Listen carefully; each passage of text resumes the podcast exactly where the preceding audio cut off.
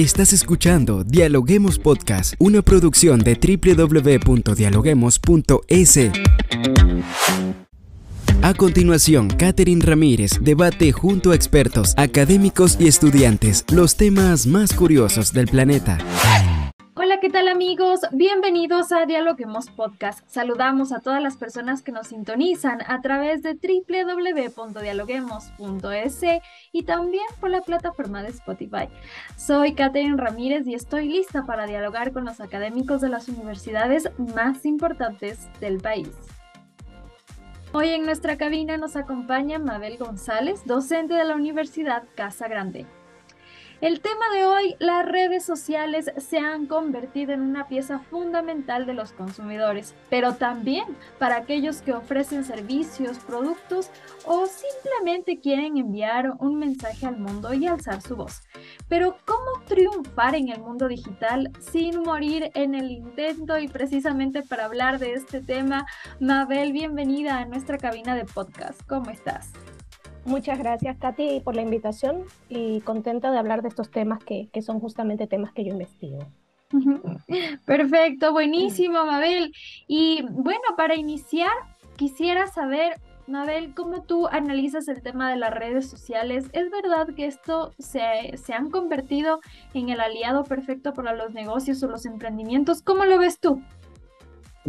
Mira, Katy, yo, yo diría que el alcance de las redes sociales es mucho mayor porque justamente en las investigaciones que venimos haciendo en la Universidad Casa Grande, em, las redes sociales se han convertido en un nuevo espacio de identidad, un nuevo espacio de pertenencia. Es decir, su impacto no solamente llega a la dimensión financiera y de los negocios, sino a la dimensión de la vida misma, ¿no? Estamos haciendo amistades, conociendo gente, haciendo negocios, estudiando eh, también en, este, en estos entornos, ¿no? Entonces se han convertido como, como en una especie de realidad complementaria a, eh, a, nuestra realidad habitual del cara a cara y del 3D. Entonces, obviamente, si como te explico, eh, las redes inciden en la vida toda, ¿por qué no iban a impactar en el mundo de los negocios y, y, de los emprendimientos? ¿no? Ahora, sé que muchas personas que tal vez nos están escuchando en este momento Dicen, bueno, ahora sé que las redes sociales son importantes, conozco eh, que claro, si mi negocio no está en redes sociales, mm, por poco nadie lo sabe, pero ¿qué tipos de formatos son los que más atraen en redes sociales, Mabel? ¿Y cómo se deberían manejar? Eh, ¿Cómo debería manejarse el contenido? ¿Por dónde iniciar en este caos del mundo digital? Bien, sí, es verdad eh, lo que tú dices, a veces se, nos convierte en una especie de caos a todos. Como consumidores de entretenimiento tenemos tanto, tanto a, disposición que a veces nos pasamos escogiendo en lugar de consumiendo, ¿no? Y también como consumidores de productos y servicios pudiéramos sentir que hay una especie de caos, ¿no? Yo diría empezar con los, con, digamos, los principios de las redes, que como te decía, son espacios de vida, y al igual que cuando un emprendedor está pensando en su negocio y está pensando en la imagen que le va a dar a su marca, ¿verdad? Y se sienta a planificar y dice, voy a tener estos colores, voy a tener este, este logotipo, voy a llamarme así, voy a poner el letrero arriba, abajo, tiene que tener las mismas consideraciones cuando presenta su marca digitalmente.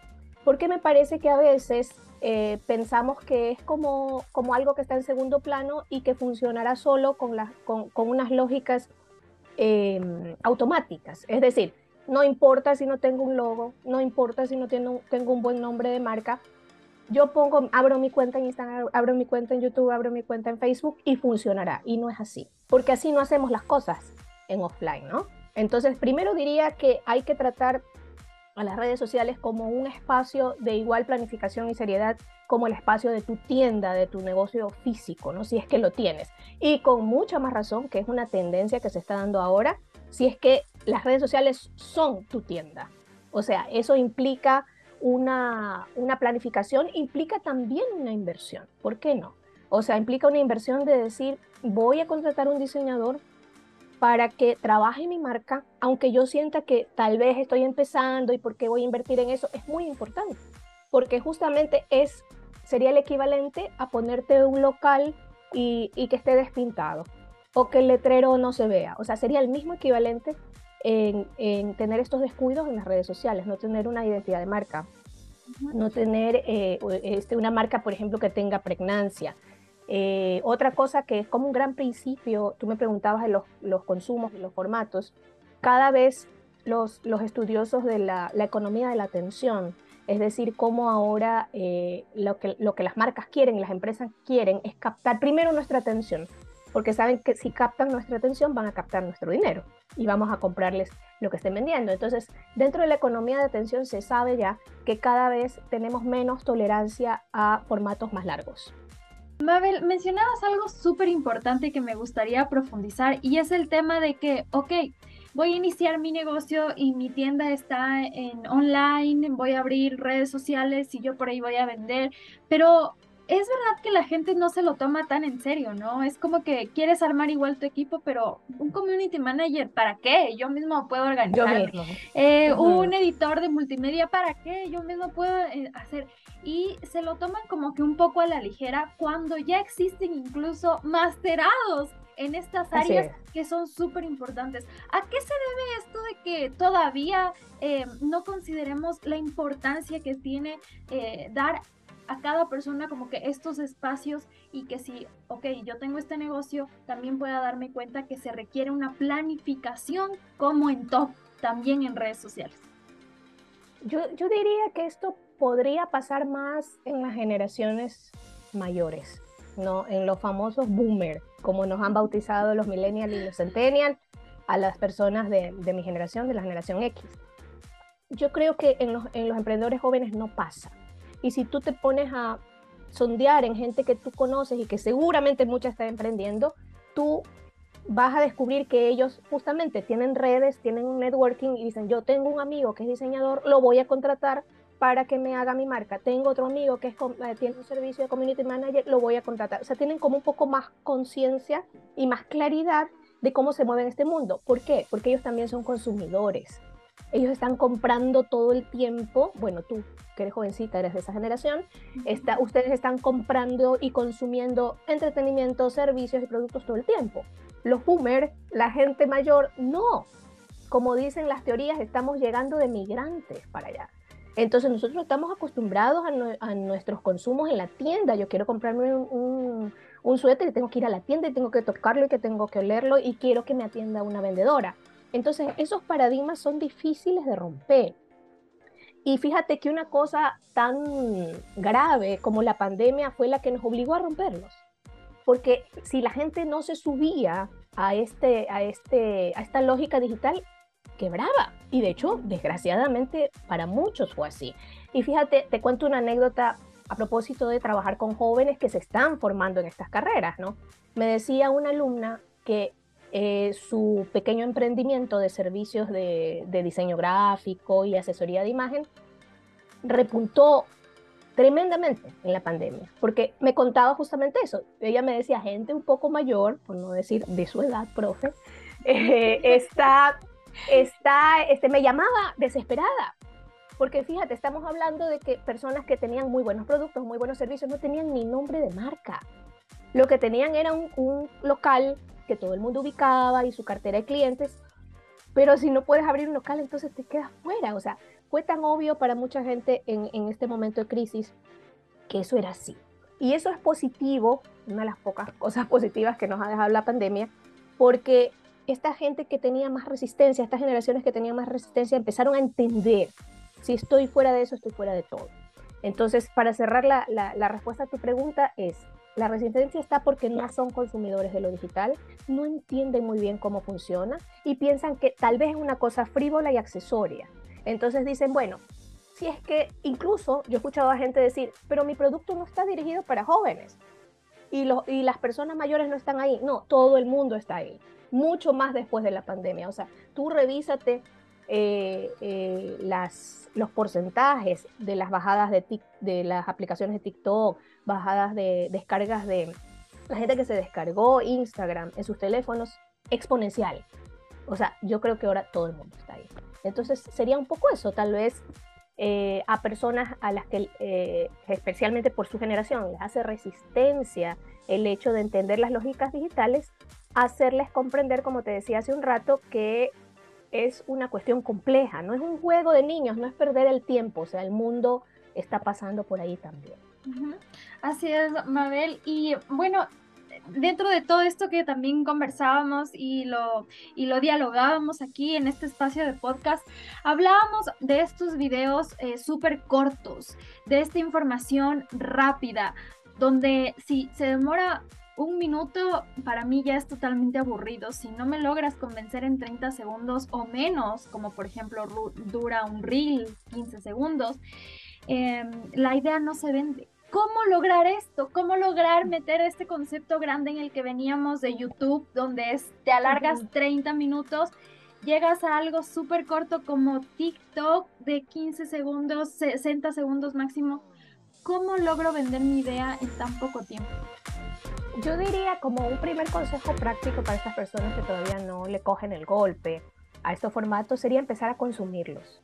O sea, si tú eres un emprendedor y no consumes TikTok y no consumes Instagram, estás perdido porque no, o sea, no te vas a volver, volver fluido en ese idioma.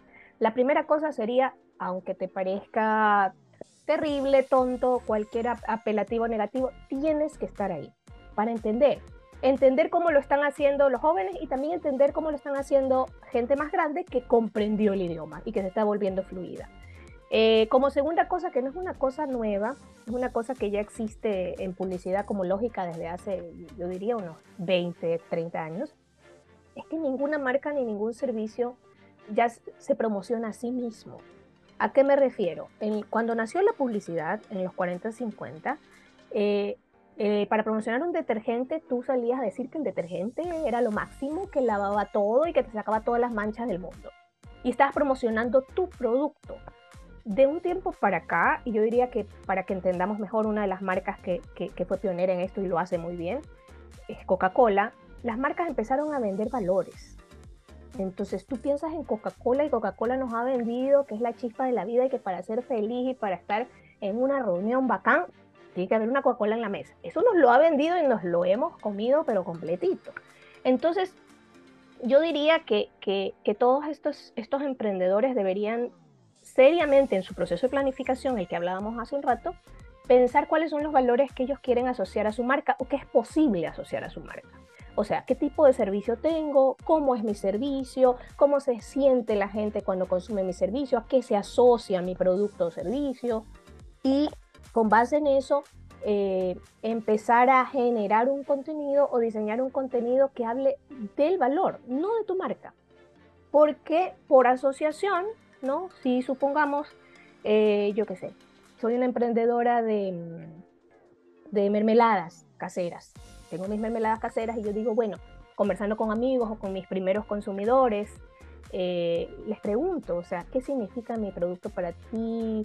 ¿Cómo te sientes cuando lo consumes? Y esos valores que pudiera asociar a, mi producto, no sé, me siento en casa, me acuerdo del, del, sabor de la mermelada de mi abuelita, me acuerdo de cuando era niña me lo ponían en la lonchera o sea, esos valores de nostalgia, de seguridad, de sentirse en casa, son valores con los que tú puedes jugar en estos pequeños eh, formatos, porque vas a captar la atención, porque además tenemos una resistencia, ya, ya no queremos saber de, publicidad directa. O sea, que alguien nos diga, mira, aquí está mi champú, te deja lindo el pelo. Vemos eso y lo pasamos. No, no quiero saber, no me, no me vendas cosas. Porque lo que en real, realmente lo que queremos consumir es felicidad en las redes. Queremos consumir, y esto es importantísimo y muchos autores están de acuerdo, necesitamos valores con los cuales identificarnos.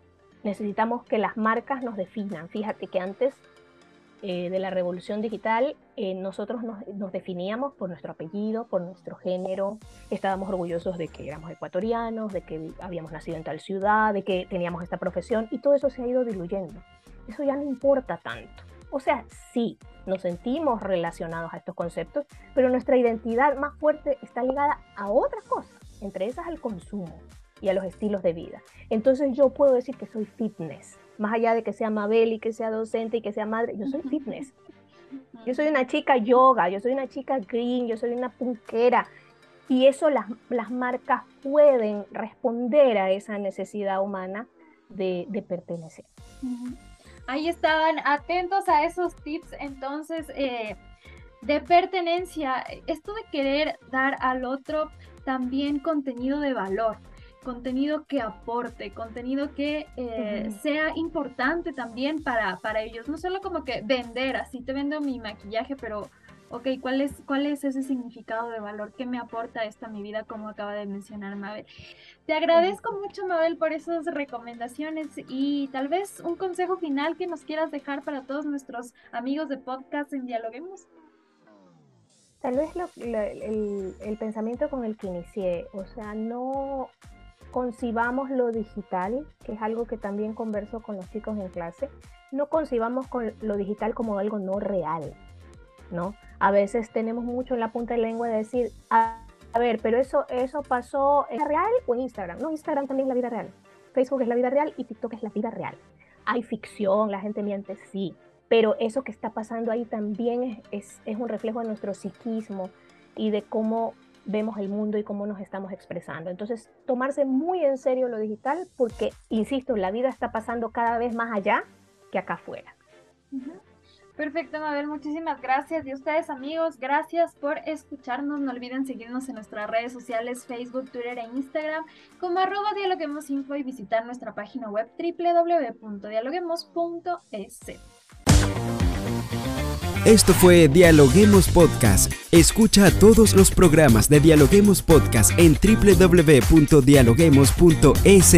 Suscríbete para no perderte ningún episodio. Estamos en Spotify. Sigue escuchando Dialoguemos Podcast, el nexo entre la academia y la comunidad.